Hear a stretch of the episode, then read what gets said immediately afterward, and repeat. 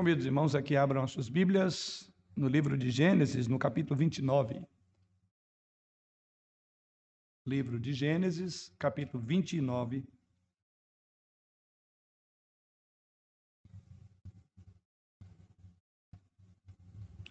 Certamente esta é uma ocasião em que desejaríamos ver aqui, ver os rostinhos de cada irmão que compõe esta igreja, nesse momento tão especial que é o mês do lar, o mês da família.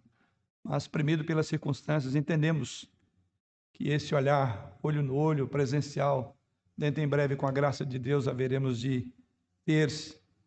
Mas até que esse dia chegue, quero dizer, da profunda saudade tenho de ver cada família aqui essa noite. Mas, certamente, os irmãos podem me ver aí agora, mas não é a mesma coisa.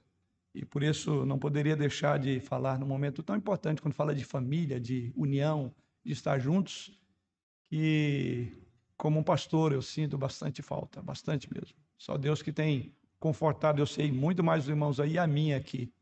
Mas louvo a Deus por ver algumas carinhas de alguns irmãos, algumas famílias, né? E podendo estar aqui, esforçando-se também para isso. Vamos juntos comemorar, celebrar todo mês especial, mês de maio, o mês de maio, né? Já tivemos algumas instruções aí desde a semana passada Tivemos hoje de manhã com o pastor Douglas Lehman e assim durante todo o mês continuaremos sendo edificados.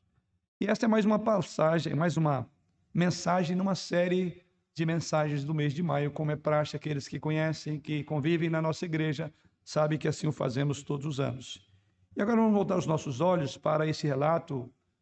Eu diria que um relato bastante complicado. Não teria oportunidade ou tempo melhor para ler todo o desenrolar que começa no capítulo 29, vai lá para o capítulo 30, até um pouco mais.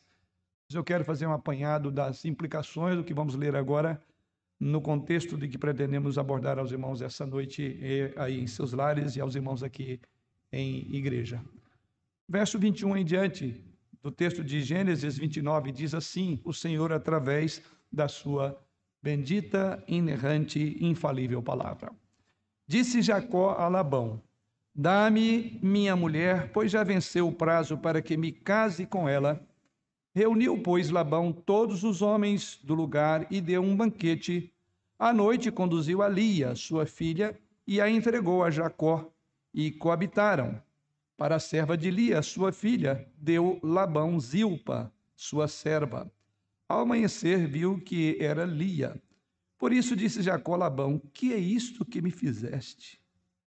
Não te servi eu por amor a Raquel? Por que, pois, me enganaste? Respondeu Labão: Não se faz assim em nossa terra, dá-se a, dá a mais nova antes da primogênita. Decorrida a semana desta, dar-te-emos também a outra, pelo trabalho de mais sete anos que ainda me servirás. Concordou Jacó, e se passou semana desta, então Labão lhe deu por mulher Raquel, sua filha. Para a serva de Raquel, sua filha, deu Labão a sua serva Bila. E coabitaram, mas Jacó amava mais a Raquel do que a Lia. E continuou servindo a Labão por outros sete anos. Vendo o Senhor que Lia era desprezada, pela fecunda, ao passo que Raquel era estéril. Concebeu, pois, Lia e deu à luz um filho, a quem chamou Ruben, pois disse: O Senhor atendeu a minha aflição, por isso agora me amará, meu marido. Concebeu outra vez e deu à luz um filho e disse: Soube o Senhor que era preterida e me deu mais este. Chamou-lhe, pois, Simeão. Outra vez concebeu Lia e deu à luz um filho e disse: Agora desta vez se unirá mais a mim meu marido, porque lhe dei à luz três filhos, por isso lhe chamou Levi. De novo concebeu e deu à luz um filho. Então disse: Esta vez louvarei o Senhor. E por isso lhe chamou Judá e cessou de dar à luz. A narrativa prossegue e nós vamos, pelo menos no contexto da exposição dessa noite, ver algumas outras partes do que prossegue quando a narrativa vai falar de Raquel e toda a sua seus filhos, né? Os filhos que veio dessa relação com Jacó. Nosso tema essa noite é lições do casamento de Jacó. Lições, quando nós falamos lições, a gente fala, então eu tenho muito que aprender. mas já sendo direto no que vemos aqui, vamos abordar o que você não deve fazer no casamento. Está aqui nesse texto. Eu diria que são lições pelo contrário. Lições de como não ter um casamento complicado, uma relação conturbada, como a que encontramos na passagem que lemos aos irmãos essa noite. Irmãos, vamos começar de quem foi Jacó. Quando nós olhamos as Escrituras, nós vamos perceber que Jacó, podemos assim chamar, nasceu de uma família disfuncional. Começa por aí. Jacó nasce de uma família disfuncional. Sua mãe, Rebeca, mostrou-lhe favoritismo em relação ao seu filho gêmeo, Esaú. E eu creio que os irmãos conhecem bem essa história, mas vamos relembrar até mesmo para entender o que está acontecendo aqui, porque aqui é o desdobramento do que acontece lá com seus pais. E Esaú, é, ao passo, Isaac já amava ou tinha uma preferência mais por Esaú, oposto de Rebeca. E além disso, observamos no relato bíblico que Jacó havia roubado o direito de primogenitura de Esaú.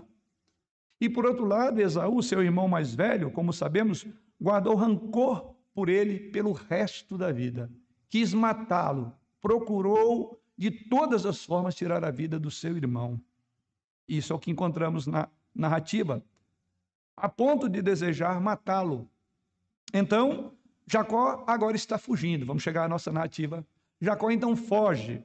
Na verdade, ele foi enviado por seu pai ao tio Labão, que é o encontro que nós temos essa noite dele com Labão e, consequentemente, o seu é, casamento. Labão é o outro Jacó.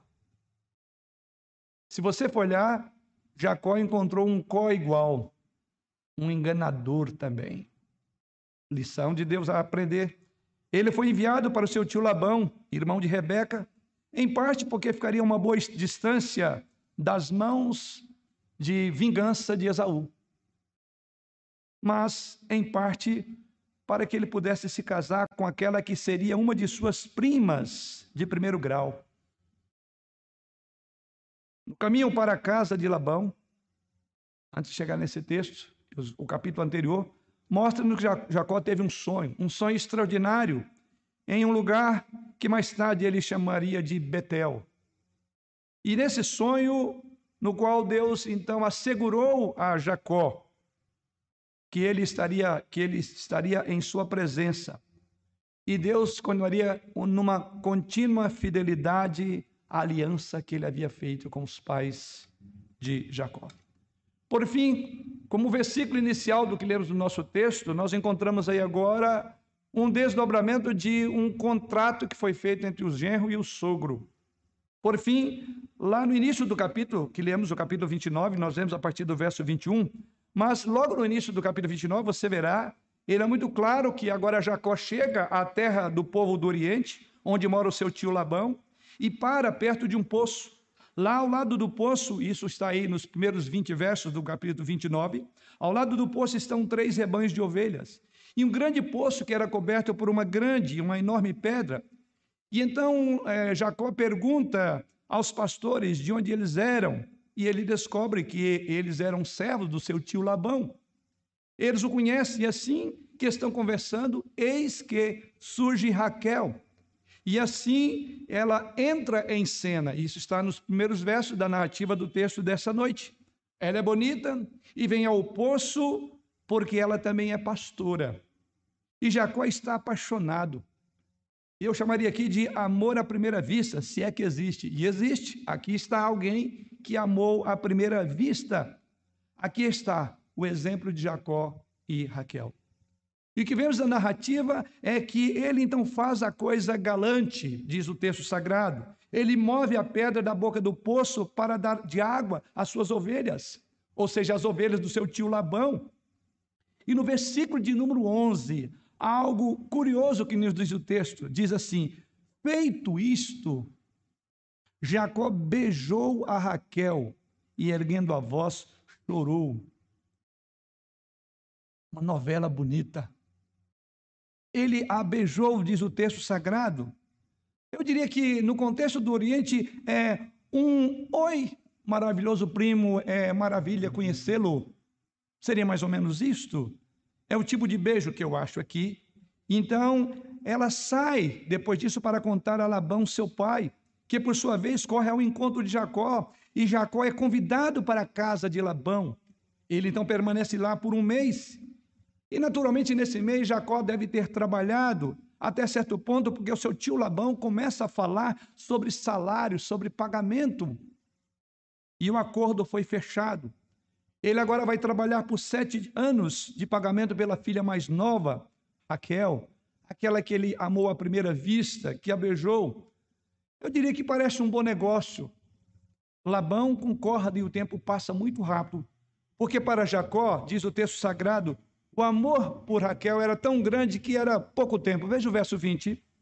Assim, por amor a Raquel, serviu Jacó sete anos, e estes lhe pareceram como poucos dias pelo muito que a amava.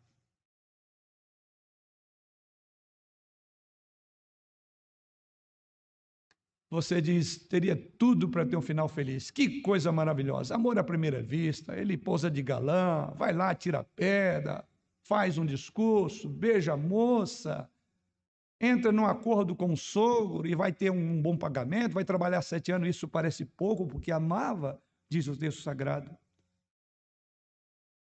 E o nosso texto agora vai falar de uma catástrofe. E então a catástrofe acontece a partir do verso 21. É noite de núpcias, diz o texto sagrado. Deve estar escuro aqui. A noiva está usando um véu da cabeça aos pés. E Jacó se casa com quem ele pensava ser Raquel. Verso 25 diz assim: que ao amanhecer viu que era Lia. A expressão lá no hebraico é curiosa, é mais ou menos como a de: o que, que, é isso? O que está acontecendo? É você que está do meu lado? Não é Raquel de jeito nenhum. É Lia. Eu não sei o que você deve estar perguntando nessa hora. Talvez você deveria estar muito escuro para ele não perceber. Ou talvez o amor, como alguns dizem, é cego, ele não viu. Mas era cego por Lia, por Raquel, melhor dizendo. Ele deveria estar bêbado. Alguns até dizem Alguns comentaristas abordam dizendo que possivelmente, como era próprio, era natural nas festas ter vinho, era possível que até o próprio sogro tenha feito ele tomar mais do que o que deveria. Mas apenas conjectura, porque o texto não diz. Mas é possível, porque como ele pode? Diz que coabitou com ela e não percebeu.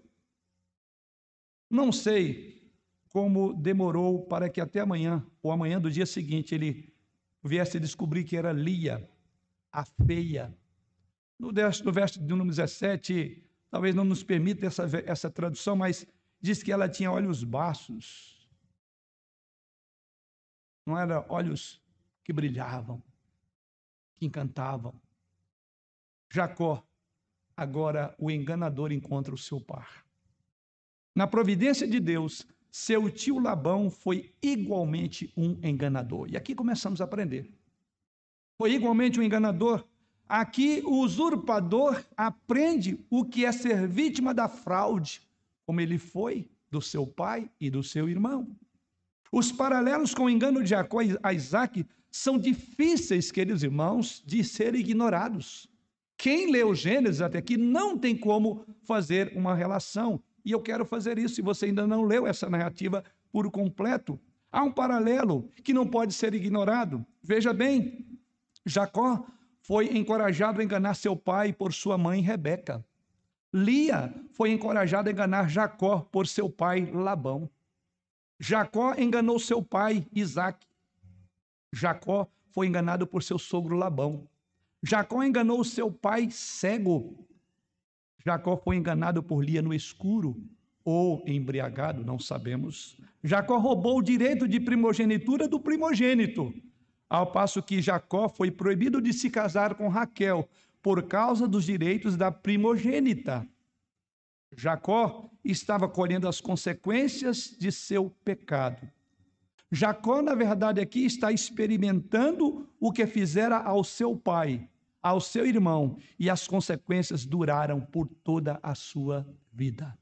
Embora perdoado por Deus, as consequências vieram atrás. Jacó Frequentemente, Deus permite que experimentemos as consequências de nossos pecados para nos treinar também. As sementes que plantamos darão frutos, diz o apóstolo Paulo em Gálatas 6, versos 6 e 7. E muitos deles frutos para a morte.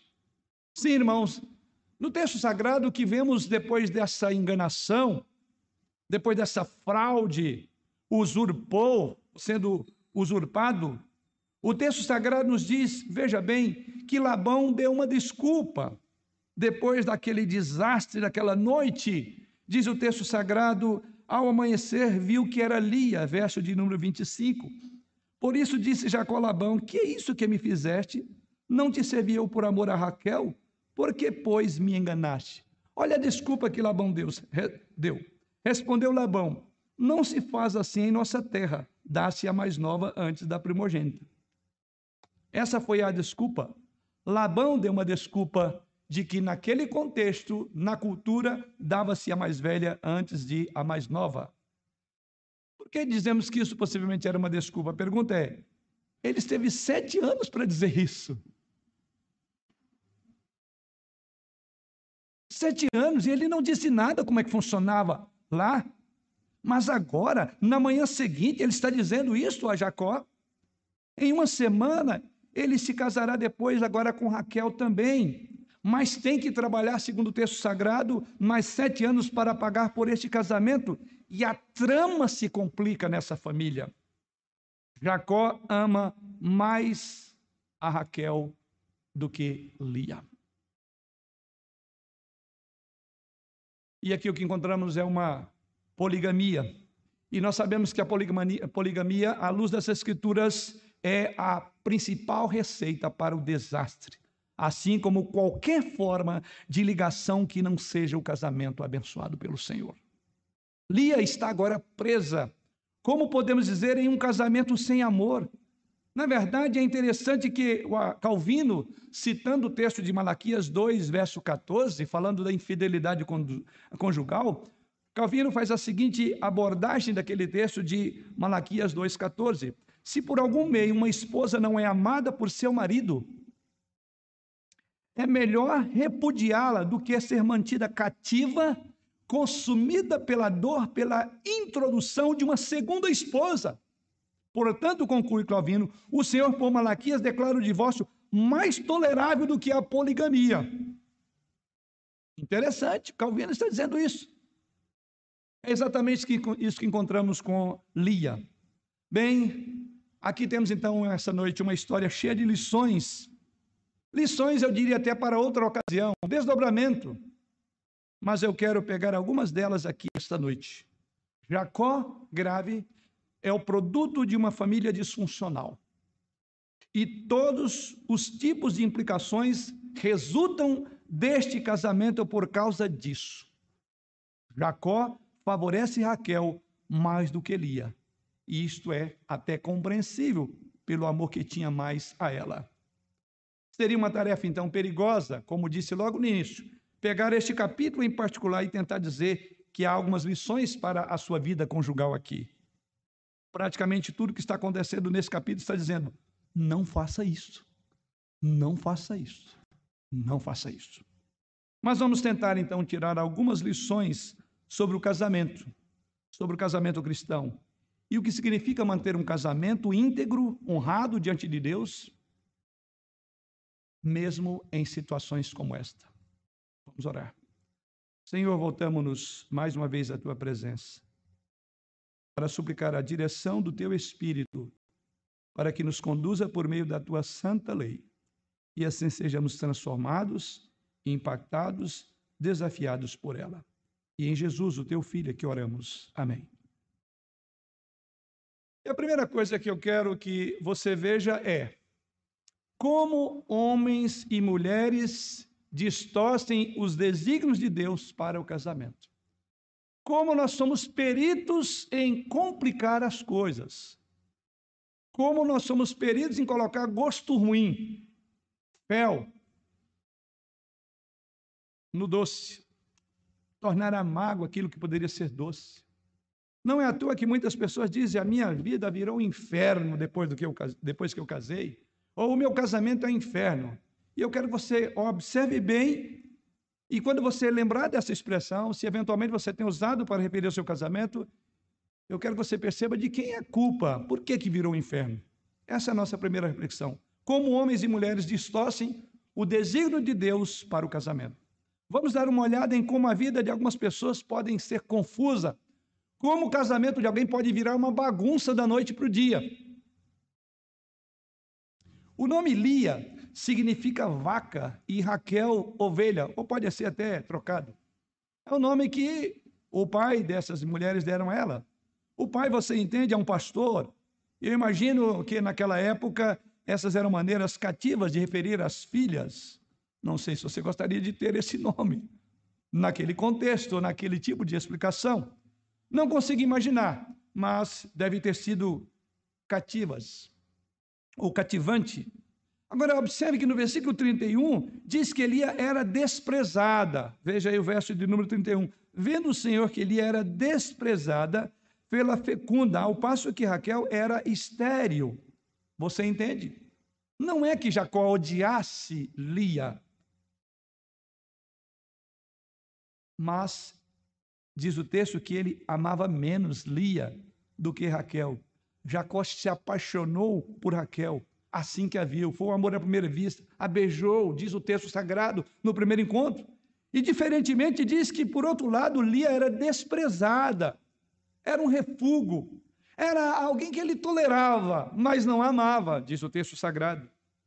Não há dúvida, queridos, que a, a vida para Lia passa a ser uma vida profundamente difícil, não é fácil ser casado com alguém que você sabe que não ama, que ele te suporta, mas que você, no dizer do texto, é uma pessoa desprezada ou desprezado pelo seu cônjuge. E aí está o problema, não é? Aí está a gravidade. Não há amor. O texto sagrado coloca isso. Eu imagino que isso possa ocorrer em alguns lares que nos ouvem esta noite, seja aqui ou aí nos seus próprios lares, aqueles que nos acompanham à distância. Não é fácil, querido, ser casado com alguém que você suspeita que não ama, que simplesmente tolera você, mas não vê a hora de pular fora dessa relação, porque a cada dia ela se torna mais conflituosa, mais difícil. Ela Lia provavelmente vivia com a ideia de que ela nunca se casaria, quem sabe. E eu não ficaria surpreso quando leio aqui, eu diria nas entrelinhas, não ficaria nem um pouco surpreso de que Labão, seu pai, tivesse dito a ela em algumas ocasiões: Olha, talvez você nunca vai casar, menina. Você talvez não seja tão bela, teus olhos não transmitem muito, muito, muito brilho que os homens gostam. Que coisa terrível mostrar favoritismo a seus filhos. Eles, obviamente, haverão de sentir isto. Aliás, Jacó e Esaú é um grande exemplo sobre isto, e temos muito que aprender como pais. Então, eu imagino que ele agora passa a ter uma vida magoada, ofendida e amargurada. Aliás, nós veremos isso numa das divisões da nossa meditação. Lia tem uma coisa agora a seu favor. Embora diz o texto que sendo desprezada, há algo que favorece. E quando você acompanhou comigo a narrativa dos versos 31 a 35, ou seja, no espaço de quatro, apenas quatro versículos, você observa comigo aí que ela dá à luz quatro filhos: Rubem, Simeão, Levi e Judá. E você tem que admitir que eles são crianças muito importantes seriam personalidades importantes na história da igreja, de todo o Antigo Testamento, na história da promessa feita a Abraão. Um deles dará à luz a uma raça de sacerdotes, o sacerdócio que vem de Levi. Olha a grande importância que estamos estudando lá em Gênesis, todos eles vêm aqui, de Lia, dos lombos de Lia, grave isso. E um deles, Judá, dará à luz a linhagem de Boaz e Davi e, eventualmente, o próprio Jesus.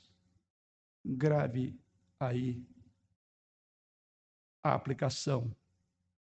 Jesus vem dos lombos de Lia. não de Raquel. Que coisa extraordinária!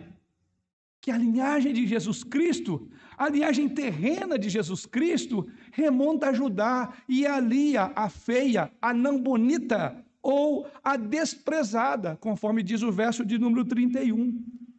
Agora, o que me chama a atenção é: veja os motivos por trás do desejo de Lia de ter filhos. O texto sagrado nos diz no verso 31 que ela era desprezada. E a partir desse desprezo, de não ser amada, de ser rejeitada, Lia a feia, de olhos baixos, olhos que não traziam muita alegria. Veja, o texto sagrado me chama também a atenção. Exatamente nos mesmos quatro versículos, de onde vêm esses seus quatro filhos importantes para a história de Israel. Mas veja no verso de número 32. Isso me chama a atenção. Quais motivos estavam por trás do desejo de Lia ter filhos? No verso 32, o verso nos diz o seguinte: O Senhor atendeu a minha aflição.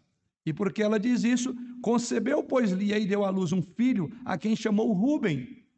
Pois disse: O Senhor atendeu a minha aflição, por isso agora me amará meu marido. Olha a mulher desprezada, a mulher que não tinha o amor do marido, ela diz: Eu já sei, filhos fazem com que o marido ame a mim. E assim diz: Deus atendeu a minha aflição, por isso agora o meu marido me amará. Verso 32. Isso não é terrivelmente triste? Há um vazio, uma lacuna que filho não pode preencher no coração de uma mulher ou de um pai. Não substitui o amor do marido. Mas o texto, ela acreditava que seria como uma isca, já que eu não ganho na beleza, já que eu não sou simpática a ele, mas quem sabe, agora o casamento, tendo filho, ele ficará vinculado a mim. Você não consegue ouvir o desejo da voz dessa mulher por trás dessa afirmação? Que de uma forma ou de outra, ter filho faria com que o marido a amasse. Mas não para por aí. Olhe comigo o verso de número 34. E no versículo de número 34, ela repete novamente, olha o que ela diz: Agora desta vez se unirá mais a mim, meu marido, porque lhe dei à luz três filhos, depois de conceber o terceiro filho. Mas agora, quando nós chegamos ao capítulo 30, e é onde eu parei a, a leitura, Raquel e Jacó estão brigando aí. É o que diz o, capítulo 30. E qual é o motivo da briga? O texto sagrado diz que Raquel está irritada e compreensivelmente, sabe por quê? Porque ela não pode ter filhos. E ela culpa Jacó porque ela não pode ter filho. E Jacó culpa a ela, ou culpa. Casais sempre brigam. Claro que sim. Aqui está o exemplo. Há uns entendimentos. E o problema é, a, de olhos baixos, aquela por quem você não atraiu te dá filho, mas eu não dou. A culpa é sua. Você está fazendo alguma coisa. Então o que Raquel faz? O texto sagrado continua dizendo: ela entrega Bila, sua serva, a Jacó. Isso é assustador. Ela entrega Bila, sua serva, verso de número 4, do capítulo 30. Assim lhe deu Bila, sua serva, por mulher, e Jacó a possuiu. Vai anotando que história mais sórdida nós vamos encontrar agora aqui. Que relacionamento mais complicado nessa família. Olha o que, que acontece. Ela agora dá sua serva para que seja possuída pelo seu marido, com o propósito de ter filhos, da qual nascem dois filhos, diz o texto sagrado. Dan, que é dito aí, e Naphtali. O que você tem aqui uma família disfuncional. Ela entrega Bila, sua serva, a Jacó. E aqui vemos mais uma vez essa família disfuncional, continuando em toda a sua disfuncionalidade. O que você tem aqui é inveja, rivalidade e suspeição.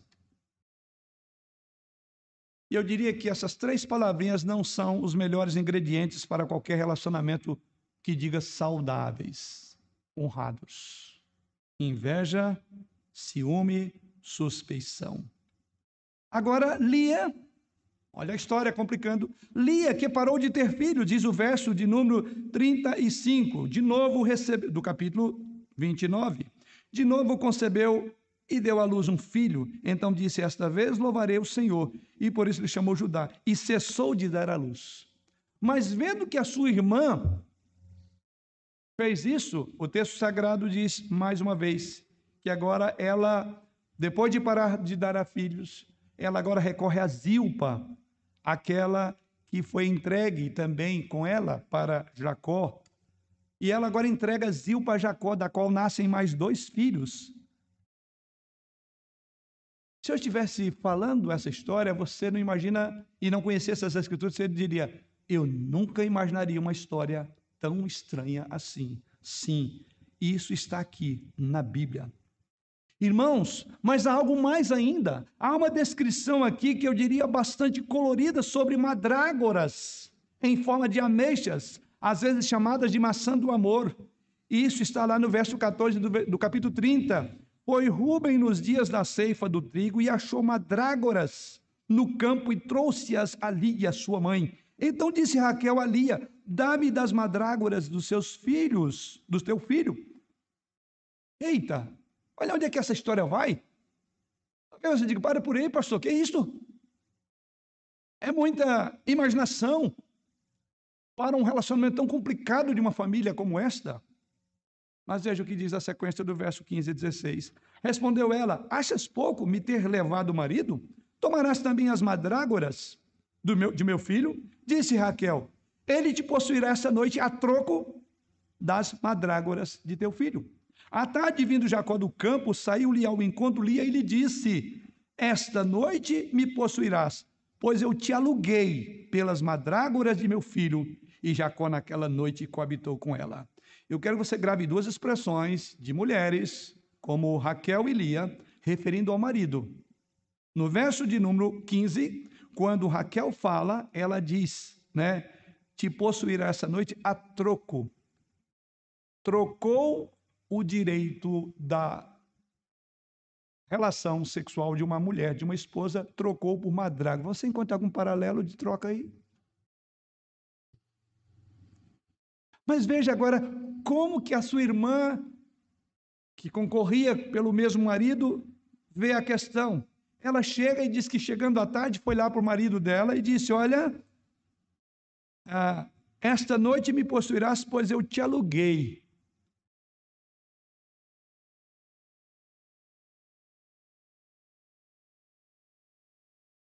Eu te vendo por um punhado de madrágulas e eu te alugo por madrágulas. Onde vai parar essa história? Sim, isso está aqui na Bíblia. Uma descrição bastante forte. Essas madrágoras eram tidas como o que hoje chamamos de maçã do amor. Embora tenham poderes de fertilidade, era uma droga para a fertilidade de quatro mil anos atrás. E assim nós encontramos que Raquel troca Jacó pelas madrágoras do filho de Lia, Ruben, para que ela passasse uma noite com ele. Isto é uma confusão? O que, que estamos vendo aqui? O que, que é isto?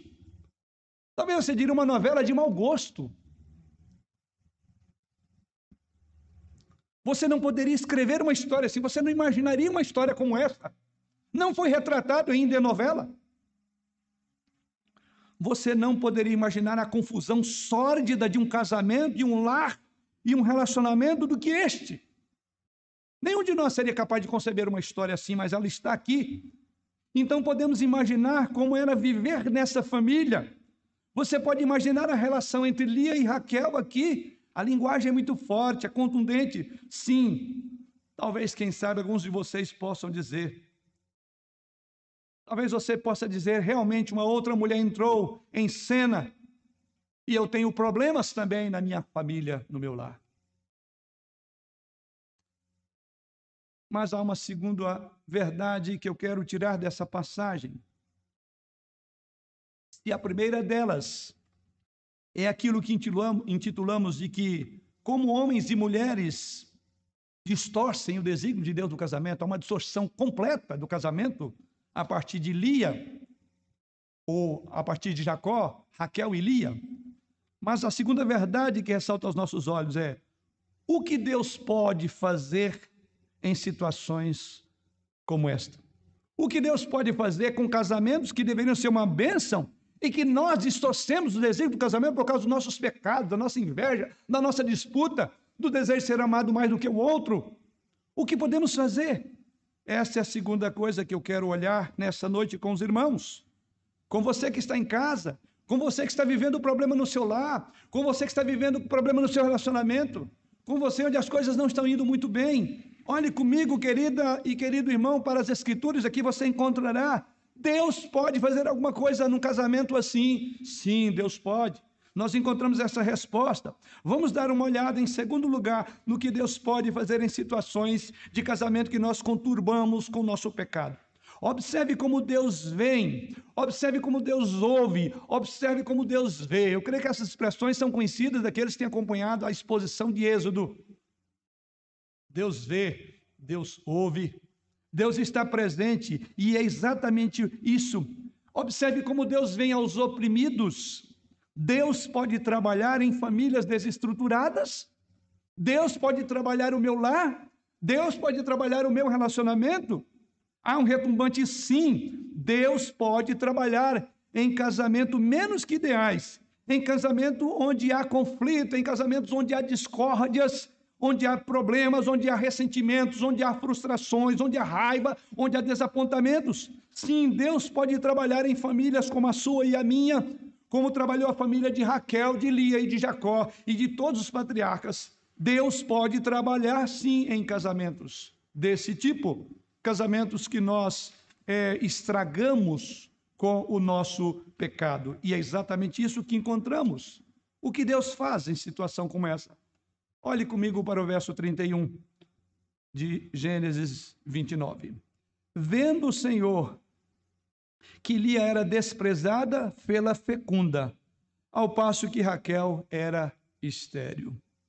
Vendo o Senhor que Lia era desprezada. O Senhor viu que Lia não era amada como era Raquel.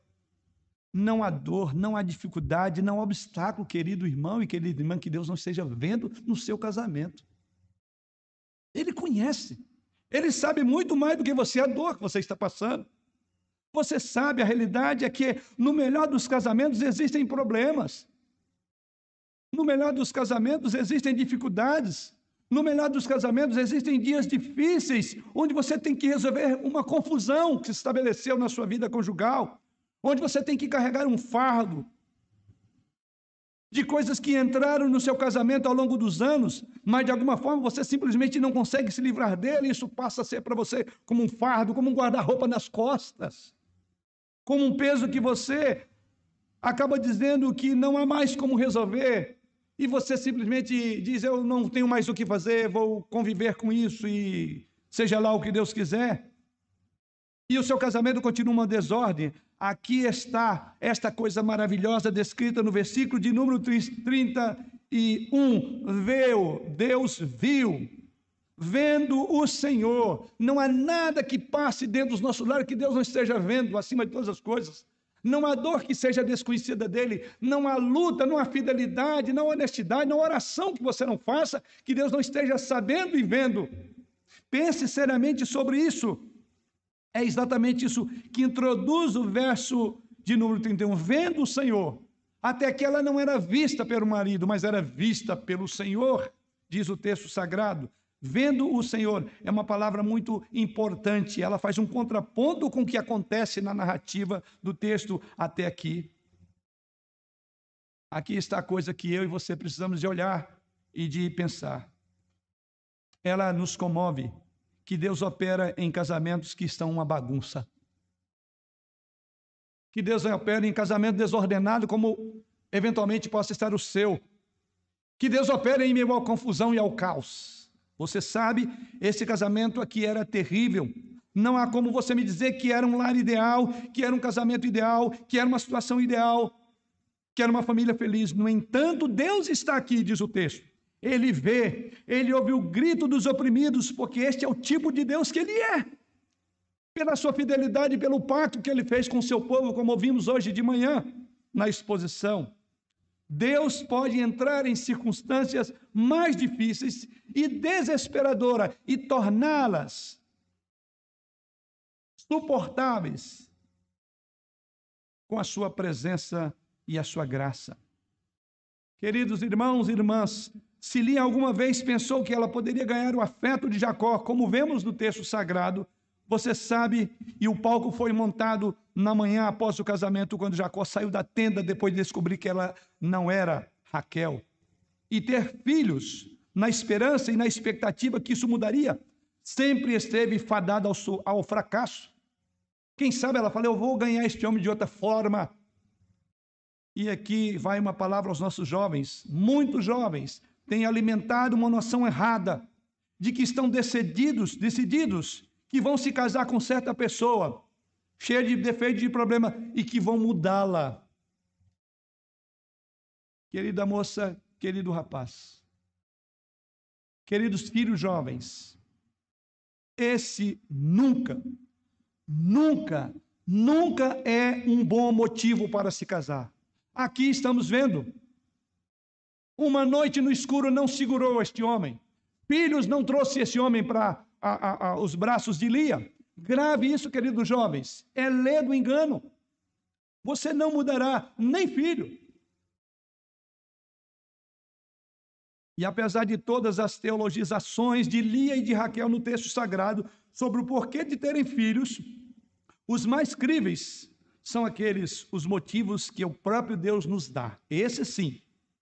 E os motivos são esse, esses que Deus ouve a sua dor, Deus vê o seu choro, sabe da sua lágrima e Deus se lembra da sua dor. Deus escuta. Neste conto espalhafatoso, Deus sabe. Deus ouve. Deus vê. Tem consolo maior do que este? Não há. Na verdade, não há orações registradas aqui. Aliás, esse é outro paralelo, o tempo não nos permite, mas se você fosse olhar, como foi o casamento de Isaac, carregado de oração, o servo ora, a, a, a família da moça ora, a família do pai ora. Na verdade, não há orações registradas aqui, mas há uma teologização dessas duas mulheres que deu no que deu. Lia e Raquel são boas em teologizar sobre por que tiveram filhos ou o porquê de ter filhos. Porque Deus está fazendo isso e Deus está mostrando aquilo, segundo elas, e assim por diante. Mas, na verdade, todos seus raciocínios, tanto de Raquel como de Lia e do próprio Jacó, provavelmente são questionáveis à luz da própria narrativa. Que mesmo aqui no meio desta história lamentável e espalhafatosa, Deus está presente. Não sei sobre você, mas acho isso maravilhosamente reconfortante para um casamento complicado. Que nós complicamos, que nós bagunçamos. Não sei onde você está em seu casamento esta noite. Depois de cinco anos, quem sabe, querido irmão e querida irmã, dez anos ou trinta anos, não sei o que você espera dessa série de exposições sobre família. Curas instantâneas? Não. Vocês são presbiterianos. Vocês sabem que não existe tal coisa. É reconfortante o mês de maio. É alertador, é encorajador, é desafiador. Mas não existe curas instantâneas no mês de maio. Numa série de exposição bíblica, como estamos tendo neste mês. Você sabe, querida irmã e querido irmão, que existem dias que há dificuldades. Você sabe que existem coisas que você tem para resolver. E então não é uma maravilha saber que o Deus que adoramos pode entrar na mais angustiante e disfuncional situações, disfuncionais situações e revelar a sua graça e revelar a sua misericórdia e revelar-se com ternura e dar dias de alegria e dias de luz, mesmo no meio da escuridão absoluta na qual nós nos envolvemos, eu acho maravilhosamente confortante isso. Mas por quê? Porque Deus tem um plano maior. Isso então me remete ao terceiro e último foco sobre esse texto sagrado. O que Deus está realmente fazendo neste capítulo, nessa história? Em terceiro lugar, vamos dar uma olhada no que Deus está realmente fazendo aqui. Porque todas as histórias E eu diria, e esta também é um dos blocos de construção da história da redenção de Deus. Veja que coisa extraordinária. Esta novela espalhafatosa de um conto é, na verdade, uma estrutura de construção no cumprimento de Gênesis 3,15, onde Deus prometeu que da semente da mulher ele traria o Salvador. No cumprimento da promessa que Deus fez no próprio alvorecer dos tempos, de que através da semente de uma mulher nasceria aquele que esmagaria a cabeça de Satanás, como de fato ocorreu na vinda de Jesus Cristo. Então você sabe o que Deus está fazendo aqui é cumprir a promessa que ele fez a Abraão. E que Abraão teria uma semente que seria tão numerosa quanto as estrelas do céu noturno e da areia à beira-mar. E quando você olha para essa narrativa no final do capítulo, Jacó agora tem 11 filhos, no final do capítulo de número 30. Aquele agora já está com 11 filhos, e mais um para nascer, e esse será Benjamim, que nascerá de Raquel os dois filhos, o segundo e último filho que ela teve, pois que os outros foi da sua da serva. E ao dar à luz a Benjamim, a própria Raquel morrerá. Ao dar à luz a Benjamim, a própria Raquel morrerá. Aí talvez você exclama: que história! Ela morre quando dará à luz o seu último filho. Aquela que Jacó mais amou morrerá, enterrada em um lugar diferente de onde Jacó será enterrado. Na verdade, sabe quem será enterrado ao lado de Jacó? Lia será enterrada ao lado dele e não Raquel. Feia, ou melhor, a desprezada foi enterrada ao lado de Jacó. Você entende quem está por trás da história? Você entende um Deus que restaura casamentos, restaura alegria, porque vendo o Senhor. Essa expressão é importante. Isso é curioso. Ou o quê? E você acha que a sua vida é complicada? Você acha que a sua história é estranha? Você acha que tem uma história para contar do seu casamento, do seu relacionamento com a sua esposa ou seu esposo? Se você acha, vai bater um papo com Jacó. Vai falar com Raquel. Vai falar com Lia. Você sabe que o que Deus está realmente fazendo nessa passagem, ele está cumprindo a sua promessa. No final deste capítulo, Jacó agora terá 11 filhos. Tudo bem, não são as estrelas todas ainda do céu, e nem contido em toda a areia do mar. Mas onde é mais do que nada. Você já pode ver as fagulhas, os lampejos daquela promessa que Deus fez a Abraão, começando agora a se cumprir. Isso então me remete para a conclusão.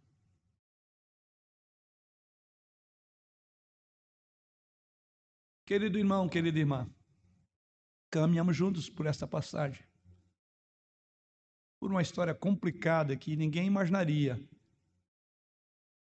Ninguém escreveria uma história tão complicada como esta. Você sabe, e eu diria que essa é uma passagem não recomendada para as esposas. Este não é o ponto dessa passagem. Deus permitiu que isso acontecesse, mas como Paulo disse, não foi assim desde o início. Essa esse problema grave aqui. As circunstâncias aqui são não são de honra, não são honrosas, mas Deus trabalha apesar delas. Como um autor afirmou, ele diz o seguinte sobre a supremacia e soberania de Deus no curso da história maior do universo, como na nossa pequena história confusa, porque nós complicamos ela. Ele assim afirma: Deus se move de maneira misteriosa para realizar suas maravilhas ele planta os seus passos no mar e cavalga sob a tempestade. Nas profundezas das mentes, insondáveis de nunca falhar ainda, ele valoriza seus brilhantes projetos e realiza sua vontade soberana. Você já pensou nisso? Tudo isso tem a ver com Deus sendo fiel à sua aliança. O que ouvimos hoje, referindo a Jesus Cristo, o marido perfeito, em meio à infidelidade de homens e mulheres, em meio a tramas, em meio a conspirações, a convivências, a rivalidades dessa passagem, vemos Deus sendo fiel à sua palavra. Deus está sendo fiel à promessa que ele fez a Abraão e Isaac, ainda que passe pelos lombos de Jacó, dessa forma tão estranha como vemos essa noite. Você sabe, se houver apenas uma coisa que eu pudesse colocar no seu coração essa noite para você levar para casa, eu diria: reconheça, querida irmã, reconheça, querido irmão, nesta passagem, a assinatura do Deus poderoso, para que você possa reconhecer a assinatura da providência na sua própria vida e no seu próprio casamento. Reconheça a assinatura de Deus aí.